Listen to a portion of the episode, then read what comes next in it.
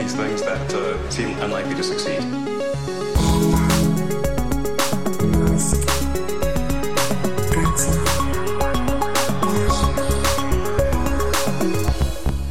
Hola a todos, episodio número 93 de Elon, nuestro podcast. Llevamos demasiado, ¿no?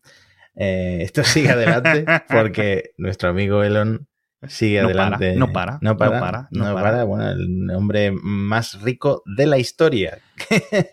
Ya, ya es de la historia, ya no, No sé es. si leíste eso, el más rico de la historia. ¿Por qué? ¿Ha superado por em- a algún rey de la antigüedad o algo así? ¿O a qué? Es que con 250 mil millones de dólares de patrimonio, mm, nadie jamás. Supongo que si empiezas a mirar este tipo de dictadores, como tú dices, Hostia, he dicho un rey. O sea, pero no un dictador dictador en plan de hace 100 años. He dicho un rey de hace 3000 o algo así, ¿sabes? pero 250 mil. No se Sí, le sí, no, sí. Yo vi las típicas. Joder, danos Por algo, Elon. Danos algo, por macho. la calle. Es que de verdad, tío. De verdad. Cuando lleguemos a los 100 episodios, un millón a cada uno. Sí, lo, lo merecemos por seguirle la pista desde hace tanto tiempo. Claro, macho. Es que ya me parece injusto que no nos lo dé. En fin, eh, Tesla ha superado el billón de dólares de capitalización bursátil, que se dice pronto, algo sinceramente yo no pensaba que iba a ocurrir nunca. Yo tampoco pensaba que fuese a ir a la bancarrota, pero yo creo yo pensaba que se estabilizaría como el resto de fabricantes de coches, eh, pues yo qué sé, 200, 300 mil, que me parece una barbaridad de dinero para lo que es un fabricante de coches. Eh, pero nada, ahí sigue. Y los inversores le han metido eh, ese empujón. La acción pasó los mil dólares el otro día. Eh, obviamente, esto del billón con B de dólares es algo que muy pocas empresas han conseguido. Apple, Google, Microsoft, etcétera. Amazon también. Mm, sí. No. Sí, creo que Sí. Amazon también. Estoy tirando de memoria Sí, ahora. creo creo, que que sí. También. obviamente, sí. Y la, los de Saudi Aramco, ¿vale? Eh, y luego Facebook lo consiguió en verano y se ha caído. Con lo cual, otro de los archienemigos de, de Elon, ¿no? El amigo Mark Zuckerberg, ahora que lo pienso, ¿no? Sí, todos los, los jinetes del apocalipsis los han mencionado todos en este repaso de empresas de un billón de dólares que estamos hablando de billón nuestro, Sí, que es el, El trillón de los anglosajones. Sí, ¿no? sí, sí, Un sí, millón sí. de millones de dólares. Pero madre mía, madre mía, madre mía. Así que nada, eh, yo qué sé, si tenéis acciones de Tesla, pues enhorabuena. no sé si deciros que la vendáis o que sigáis, porque a lo mejor cuando tocó 900 hace unos meses, eh, yo no sé si se va a convertir en, en 2000 o en 500. Yo creo que primero fue a 500 y luego llegará a 2000. Yo qué sé, yo qué sé. Yo por esto lo invierto. Me hace más gracia mirarlo. Al menos no me levanto y nervioso, perdido. Ay, qué cosas, qué cosas, qué cosas. Pero bueno, eh, por cierto, hablando de cosas de 100, 100, 100 mil y mil y números raros, números redondos, números potentes, una bomba es que Hertz, el, la multinacional del alquiler de coches que estuvo en bancarrota hace unos meses, ha decidido comprar 100.000 coches Model 3 a la compañía. Fue un anuncio eh, por todo lo alto y uno de los grandes catalizadores que hizo que dispararse la acción. Sí, de hecho Elon se quejó de esto públicamente porque dijo, a ver, si Tesla no tiene ningún problema de demanda, si estamos vendiendo todos los coches que nos piden, el problema es de producción. Entonces dijo, eh, no tiene mucho sentido esto, pero luego al mismo tiempo lo celebró un poco como... eh, Sí, a ver, hay que celebrarlo porque es un número importante. Poca gente ha conseguido, de momento solo una, llegar a tener tanto dinero en, en acciones. Eh, pero es que es cierto, es que es cierto. Es un gran acuerdo, eh, un gran acuerdo por el que Elon corrió a decir que les hubieran dado un descuento, es decir, ¿queréis 100.000 coches? Nos parece perfecto. Si no nos lo compráis vosotros, como dices tú, nos lo van a comprar otras personas. Con lo cual, descuento, descuento, no vamos a hacer. Entonces, ¿queréis 100.000 coches? Multiplicad 42.000 dólares que cuesta ahora por 100.000. Y ese es el precio. Y tal cual. Lo dijo Hertz, 4,2 millones, eh, o sea, perdón, 4, 4,2 sí, billones anglosajones. Exacto. Estaba yo perdiéndome. 4.200 millones de dólares. Así que los han pagado al contado. Eh, y, una cosa interesante es que los irán entregando a lo largo de 2022. Con lo cual, de los 100.000 coches que fabrique, 100.000, de todos los, del millón y pico de coches que fabriquen, Hmm. 100.000 se van a ir para Hertz. Que para ponerlo en perspectiva, estos son más Model 3 de los que se han vendido en Europa en un año. Es decir, son bastantes los que están comprando. Así que, en principio, pues vamos a ver muchos más Model 3 porque estos eh, van a estar destinados a las flotas de Hertz en Norteamérica y en Europa. le vale a Tesla abrir las fábricas que tiene ahora pendientes en, Texas y en, Berlín. Sí, pero claro, para llevar la producción del Model Y y que las fábricas actuales puedan escupir más Model 3, porque al final el Model 3 se va a seguir haciendo tanto en hmm. California como en China. Así que veremos. Yo imagino que esto será más de China que de California, porque la fábrica de California eh, no da para más, pero bueno, dicen que la van a expandir. Eh, muy interesante, muy interesante la verdad que el Model 3, que por cierto ha vuelto a subir de precio en Estados Unidos, un poco putada para los compradores de la zona, ha subido 2.000 euros, si no recuerdo mal, otros 2.000 el Model Y básico y me parece que los Model S y Model X han subido 5.000 euros respectivamente, con lo cual, bueno, son un montón de coches y es un acuerdo bastante raro. Eh, decía la gente en Twitter, joder, podrían haber comprado 20.000 eh, y otros 20.000. Es que si quieres 100.000 coches eléctricos, que te los fabriquen en un año, ahora mismo no hay, no hay otro fabricante que no sea Tesla o BID, pero claro, con esta tasa de crecimiento, de apertura de fábricas, etcétera, solo está Tesla, de verdad. Es que si le pides 100.000 Model, eh, perdón, 100.000 ID4 a Volkswagen, no te los puede sacar no te los puede producir. Quieren llegar al nivel, pero no están llegando al nivel de momento. Yo, yo sí estoy dentro del campamento de que Volkswagen, con el suficiente tiempo, acabará superando y por bastante a Tesla. Yo eso es lo que creo. ¿Y no crees que también hay un poco de marca detrás de la ilusión que le hace a la gente conducir un Tesla, etcétera? Sí, no, no, no, no, no. Eso por una parte, eso por una parte, eso por una parte. Y ahora hablaremos del acuerdo con Uber. Pero he mencionado una cosa muy especial que la gente no se olvide, porque este podcast hacemos una cosa que es ir un poco más allá del titular. He dicho que Hertz hace, ¿cuánto? 12 meses estaba en la bancarrota. Hertz fue una de las meme stocks, de estas acciones meme, que la gente en Reddit rescató por las gracias y por los chistes con el tema del coronavirus, el tema de en abril, entre abril y el verano del año pasado, con AMC, con GameStop, con no sé quién. Hubo un montón de jaleos, la acción me parece que estaba como a 20, cayó a, 20 dólares, cayó como a 40 céntimos, 40 céntimos, y se ha ido recuperando. Y ha habido un montón de gente que ha perdido mucho dinero con Hertz. Pero recordemos, 10.000 eh, o no sé cuantísimos miles de empleados despedidos. Es decir, Hertz no es una empresa sólida, no sé qué. Yo imagino que si se han comprometido a hacer este, esta compra, la harán. Ahora, no me extrañaría que en el episodio 102 de Elon digamos, oye, que eso se han echado para atrás, ¿sabes? Entonces, de ahí que Elon se haya ido a cubrir rápidamente las espaldas, porque ha dicho dos cosas. Uno, lo que dices tú, no tenemos problemas de demanda, todo lo que fabricamos lo vendemos. Y por otra parte, es decir, si este acuerdo son 4.200 millones que van a entrar, es decir, aunque pienses que son coches extra que van a vender, que no, ¿vale? Los accionistas que hacen nuestros cálculos dicen, bueno, pues si, si la acción de Tesla vale 900 y ahora van a vender 100.000 coches más, pues ahora va a valer tanto. Que eso dice Elon, que, que lo invalida, y ciertamente lo invalida, pero es que no ha subido el equivalente. Ha subido como, no sé cuántos, no sé, como 20 tres o treinta y tantos miles de millones de dólares. Es decir, la bolsa ha, recompensado a Tesla con un aumento de capitalización bursátil órdenes y órdenes de magnitud por encima de lo que un acuerdo como este significa para la compañía. Eso es lo que más me rasca. Eso es lo que más me rasca. Pero bueno, ahí lo dejamos, ahí lo dejamos. Supongo que a los inversores no les rasca porque hace dos años estamos hablando de que la acción de Tesla estaba a 60 dólares, hoy está a 1070, casi un 18 veces más que, que hace dos años. Una no, no, no, no. O sea, ya te digo, yo no invierto y, estoy contento, pero tú ves esto y yo no voy a decir, no, esto es una burbuja, porque no tengo hmm. ni puta idea, sinceramente, si esto es una burbuja o no. O sea, yo veo, yo veo que no es común, no es común que una acción se multiplique en dos años, siendo uno del de la pandemia y otro el siguiente, eh, por 17 o por 18, por la cifra que sea. Pero, pero es, es, es, algo fuera de lo común y ya te digo, es que a lo mejor va a 3.000 la acción. Bueno, otro de los catalizadores de la subida, que hubo varios, fue que eh, una firma de estas de analítica, Jato Dynamics. Sí, la gente de Jato. Sí, Jato en pronunciación en español, dijo que el eh, Model 3 es el coche más vendido en Europa durante septiembre de 2021 en general. Sí, pero gente de Jato que, que tengo algún colega em, tiene una metodología muy especial. Primero es Europa Occidental, que te dices tú, bueno, como si se vendieran muchos Tesla, eh, perdonadme, cariño máximo eh, a los polacos, como si se vendieran muchos Tesla en Polonia o en, Checo, en la República Checa.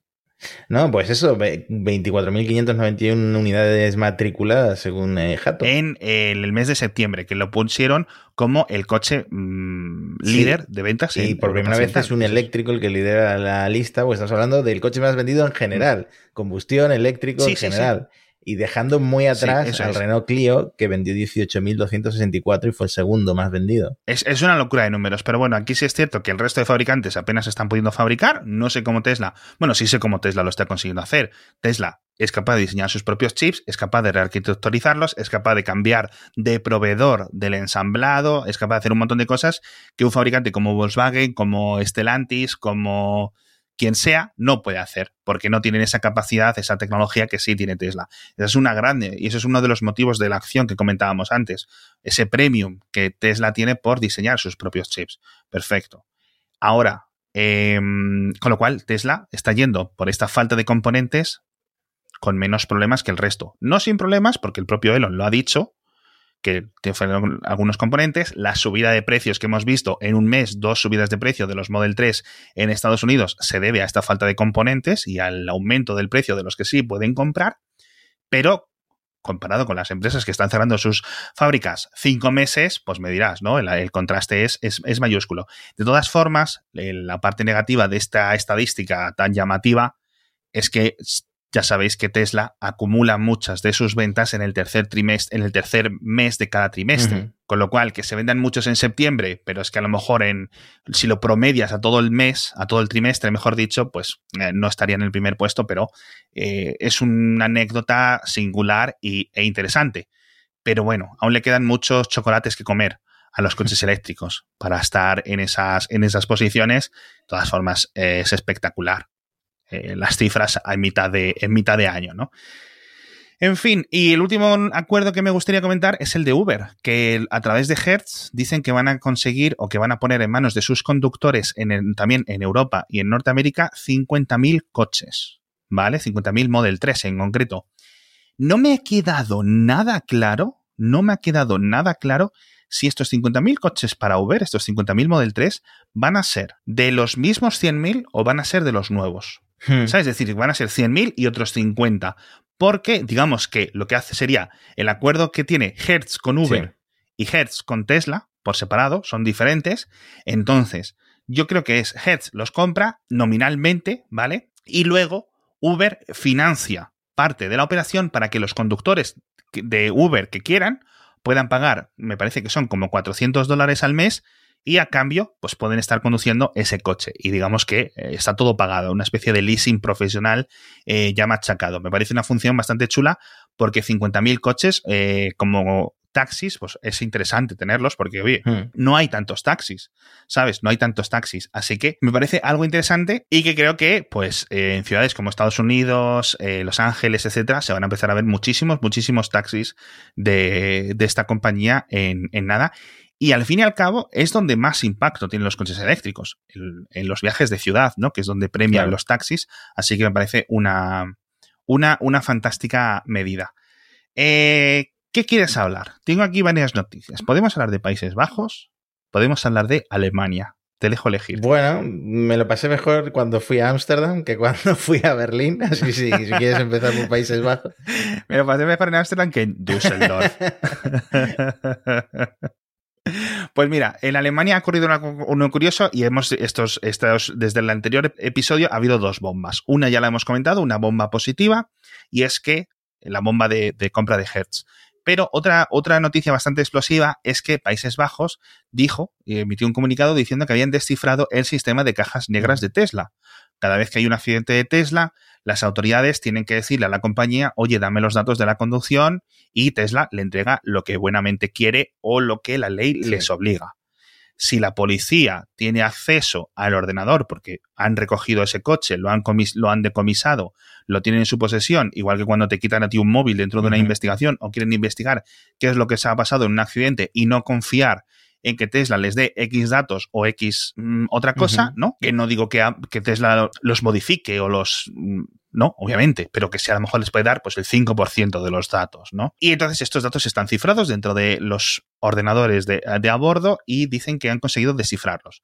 No sé si es algo para todas, todas, o Tesla va a poder cambiar las claves de cifrado, cambiar los sistemas y que los eh, investigadores de, digamos, del gobierno holandés tengan que volver a empezar de cero. Pero esto puede ser más, muy interesante porque si se comparte con la Europol, con Interpol, etcétera, pues muchas más policías de todo el mundo van a poder eh, descifrar estos datos por su cuenta y vamos a poder ver muchos más datos de lo que ha ocurrido mm. en los accidentes. Ya yo, yo, digo, Tesla puede decir que el autopilot no estaba puesto o Tesla puede decir que iba a una velocidad X, pero te tienes que fiar de mm. la compañía. De aquí, de esa forma, pues ya tienes una forma, por lo menos como para contrastar los datos que te da la compañía.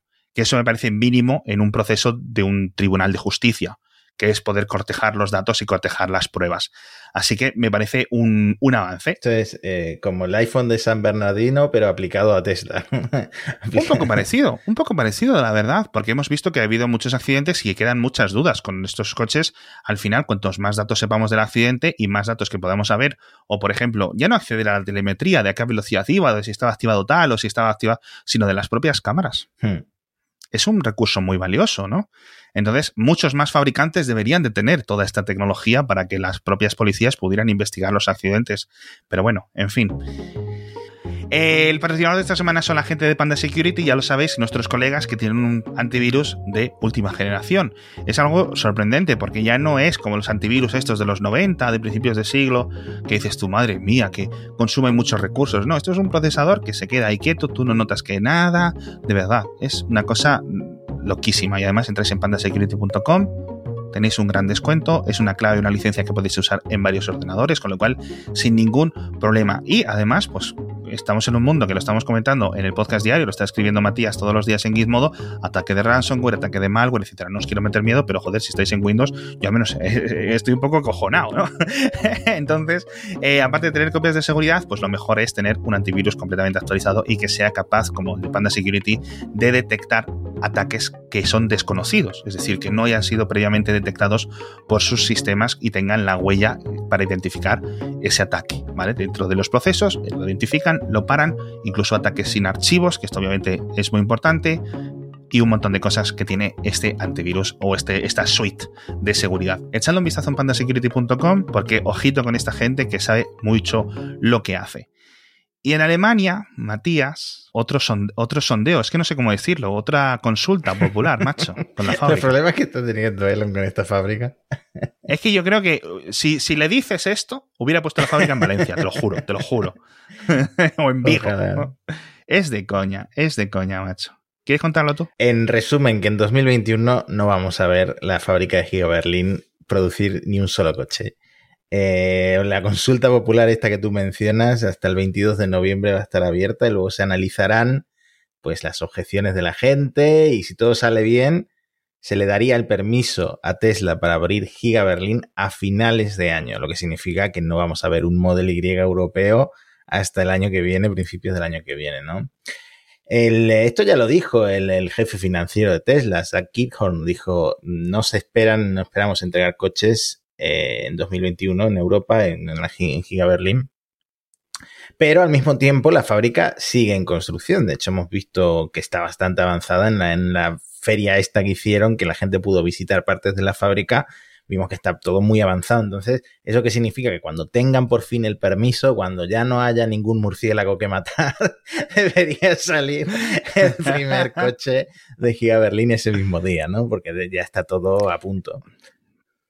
Sí, la rampa va a ser mucho más vertical, la rampa de distribuciones. Y no van a empezar haciendo un coche al día, dos coches al día, cinco, etcétera. Van a empezar ya en 100. O sea que eso está bastante bien, la verdad. Quiero hablar del espacio, por favor, porque llevamos tanto rato hablando de Tesla y quiero hablar de nuestro... Aquí hablamos mucho de nuestro amigo Elon, pero uno de sus archienemigos, Dimitri Rogozin, yo no sé si considerarlo archienemigo, yo creo que sí. Cada día un poquito más amigo, recordemos que. recordemos que Por el interés te quiero. Recordemos que invitó a Elon a tomar el té.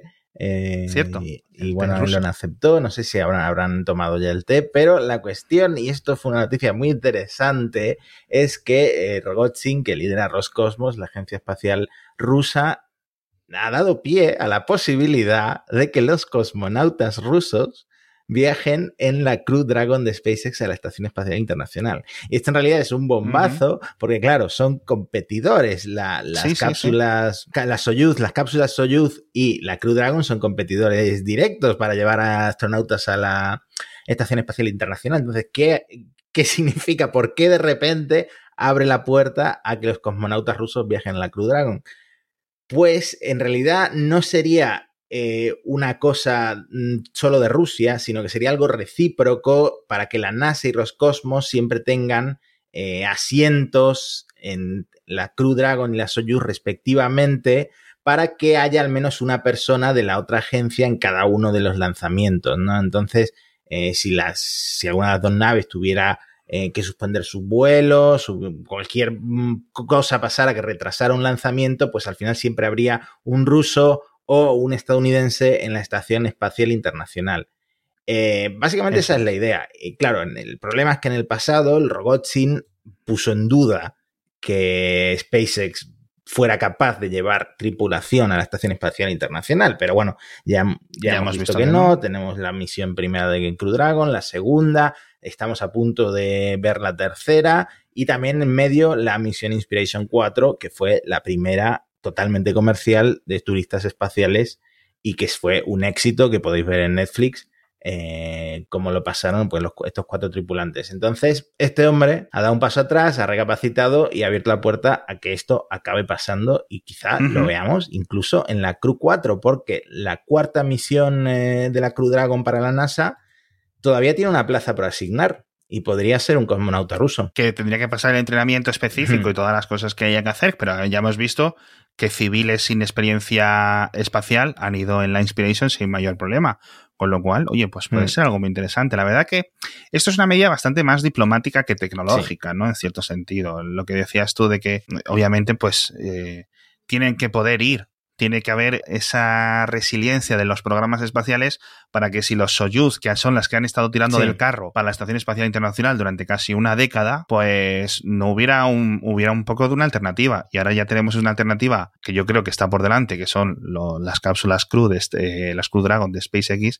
Entonces es muy importante que los rusos también puedan ir, porque al final las Soyuz funcionan, van bien, pero cuesta dinero, tío. Cuesta dinero que a lo mejor, pues oye, si te puedes ahorrar una y lo mandas con los otros, pues ya está, hmm. tío. Bueno, me, yo en cualquier caso me alegro de que por fin eh, Rusia y SpaceX barra Estados Unidos se den la mano y empiecen a colaborar en este tipo de cosas. Además, no tardaremos en ver a los rusos ponerse las pilas con los cohetes reutilizables, así que nada. Al final vamos a ver muchos lanzamientos tripulados y eso yo creo que es lo emocionante hasta que lleguen a nosotros, después de muchos vuelos probados que podamos eh, grabar un podcast desde el espacio, ¿no?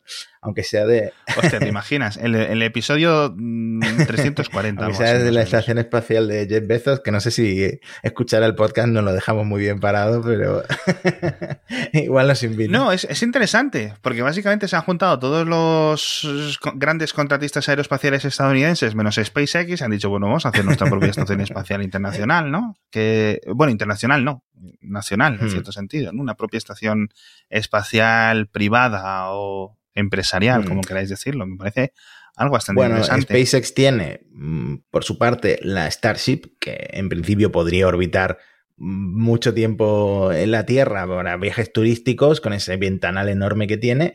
Así que bueno, no es una estación espacial, pero va avanzando poco a poco. Ya hemos visto un parón muy grande en los últimos meses. Eh, vimos montada la Starship Super Heavy, pero después de eso no vimos nada más. Por fin hemos visto una prueba de encendido de motor Raptor. Eh, sí, eso es lo que quiero que me expliques, porque lo del motor de vacío no sé muy bien cómo funciona. Sí, es que la Starship, la nave en sí, tiene eh, dos tipos de motores. Tiene tres eh, a nivel de mar que se llaman, ¿no? El tres Raptor normales. Y luego tiene tres Raptor de vacío, que son los que tienen la tobera, digamos, la boquilla del cohete mucho más grande, eh, que se usan para moverse en el vacío, en el espacio. Entonces, básicamente, ¿por qué existen los motores eh, de vacío y los de tierra? ¿Por qué no se usa solo un tipo de motor? Pues los de vacío, con la tobera tan grande, consiguen mucha más potencia con la misma cantidad de combustible, son más eficientes, pero no, no funcionan, no, no los usan a nivel de mar, no los usan dentro de la atmósfera porque existe un fenómeno conocido como separación de flujo, que lo que hace es que el flujo del gas dentro del motor se separa de las paredes de la tobera, de las paredes de, este, de, esta, de esta boquilla, de este caño de escape, y eso puede provocar mm, turbulencias, vibraciones que en el peor de los casos haría que el motor explotara, ¿no? Que el cohete se fuera. Catapum. Con lo cual, los tres motores, digamos, atmosféricos son los que levantan la nave al principio y luego ya los otros. Claro, como en el espacio no tienes la presión atmosférica, es mucho más eficiente usar motores con la tobera grande. Vale, qué guay. Y esto, y esto normalmente no lo suelen hacer los cohetes. Es decir, yo veo todos los que suelen tener más o menos las. yo les digo, las toberas eh, similares, ¿no? Eh, claro, es que la Starship es una nave espacial. O sea, lo que es el cohete, la etapa super heavy, que es la que va a sacarla al espacio exterior. Claro, claro, claro. No necesita este tipo de Raptor de vacío, pero la Starship, que es una nave espacial que sí se va a mover por el espacio, va a orbitar la Tierra, va a ir a la Luna y en el futuro va a llegar a Marte. Eh, sí que le viene bien estos Raptor de, mm, de vacío. Además, son muy espectaculares porque comparativamente en tamaño son mucho más grandes que los Raptors normales. Sí, yo he visto algunos diagramas y digo, porque pensabas, digo, bueno, son dos veces más grandes, tal, no. Son como diez veces más grandes las, las de volumen, ¿no? Estas eh, boquillas. Son, gigantes, sí, sí. Qué movida. Eh, última noticia del espacio que tenemos apuntada por comentar es lo de Starlink en Chile. En Chile ya está funcionando ah, Starlink y además eh, SpaceX ha llegado a un acuerdo con el, el, gobierno de Chile para instalar cinco estaciones de tierra de Starlink repartidas por todo el país por la ventaja geográfica que tiene Chile, que es un país muy vertical, que abarca muchísimas, muchísimas, muchísimas latitudes, ¿no?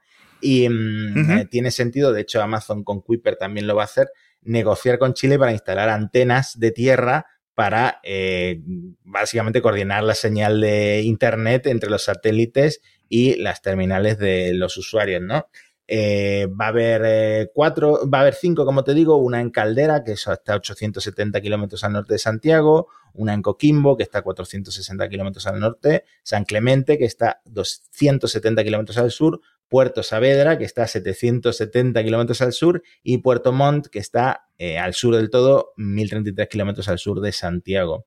algunos chilenos ya están probando Starlink y han subido capturas a redes sociales y tal están consiguiendo velocidades de 160 megabits de, bajada, 30 de subida y, la, y latencias de 40 milisegundos. Así que bastante bien.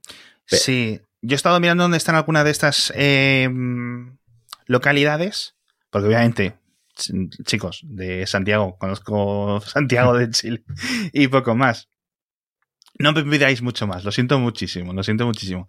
Y eh, muchas están en zonas bastante, bastante eh, metidas en las cordilleras. Entonces, ahí les va a venir muy bien, yo creo, este Internet por satélite, tío. Puede ser una revolución. Aunque sí es cierto que hmm. Chile tiene muy buenas conexiones a Internet. Muy, muy, muy buenas. No sé si al nivel europeo típico nórdico que siempre van un poco por delante, Sur Corea y cosas así, pero claro. muy, muy, por encima del resto de Latinoamérica de lejos. Mm, claro, nosotros que a lo mejor tenemos el, cerebro muy adaptado a España, que es eh, un país mm. no solo muy bien conectado, sino que hay pueblos de tamaño considerable por todas las carreteras principales, y sin embargo te vas a un país como Argentina, por ejemplo, eh, te recorres La Pampa o otras provincias ¿no? externas a Buenos Aires y hay eh, poblaciones muy separadas, hay eh, mucho entorno rural. Y esto, eh, el Starlink es realmente interesante, no porque no existiera el Internet satelital, sino por cómo lo están haciendo y por las conexiones casi de fibra óptica que, que plantean ofrecer. Sí, está bien, está caro, sigue 100 dólares, ciento y pico dólares al cambio.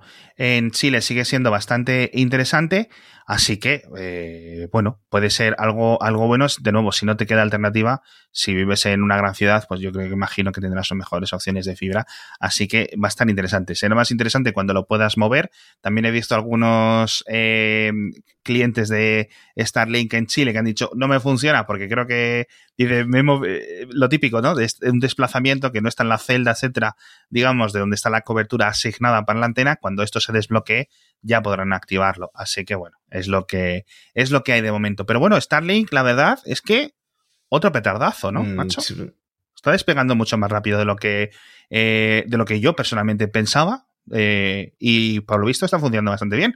Vamos a ver si empiezan a llegar los satélites con conexión láser que eso en principio aumentará exponencialmente la, cobertura y la capacidad. La verdad es que para tener una barrera de entrada tan grande que es el precio del terminal, 500 dólares, eh, tiene muchos pedidos, muchas reservas y yo creo que empezaremos a verlo por todo el mundo muy pronto. Y también podríamos verlo salir a bolsa, como decía Elon, como planteaba SpaceX. Cierto. También más pronto que tarde, ¿no? Sí, sí, sí. Que por cierto, lo unimos esto, con esto acabamos el programa, volviendo al principio, uno de los grandes motivos de ese crecimiento de esos casi 300 mil millones de, de Elon en acciones viene por su participación en SpaceX, que aumentó a 100 mil eh, millones de dólares. Es decir, que es un montón, pero es que es una décima parte de lo que vale Tesla. Que yo, de nuevo, no veo a SpaceX de realmente que debería que debiera de valer una décima parte de Tesla. es que me parece, yo qué sé, yo es que le veo mucho más potencial a SpaceX que a Tesla, chicos, ¿sabes lo que me refiero? Es decir, el negocio espacial hay mucho más negocio posible, ¿no? Eh, a, décadas vista. Pero bueno, yo qué sé. Eh, de nuevo, Mientras Elon siga metiendo de su dinero en SpaceX, pues bien, que siga subiendo Tesla, ¿no? Eso es, eso es. En fin, con esto nos despedimos. Muchísimas gracias por estar con nosotros una semana más. Muchas gracias a la gente de Panda Security por patrocinarnos. Nos vemos en unos días con otro episodio de Elon. Vamos a ver por dónde va la cosa, porque tenemos muchas cosas que contar. Ojito, y The Boring Company también, que han vuelto. Han vuelto. Ahí lo dejamos. Han, resucitado. Llevamos varios, varias semanas sin hablar de ellos. Hasta pronto. Hasta pronto.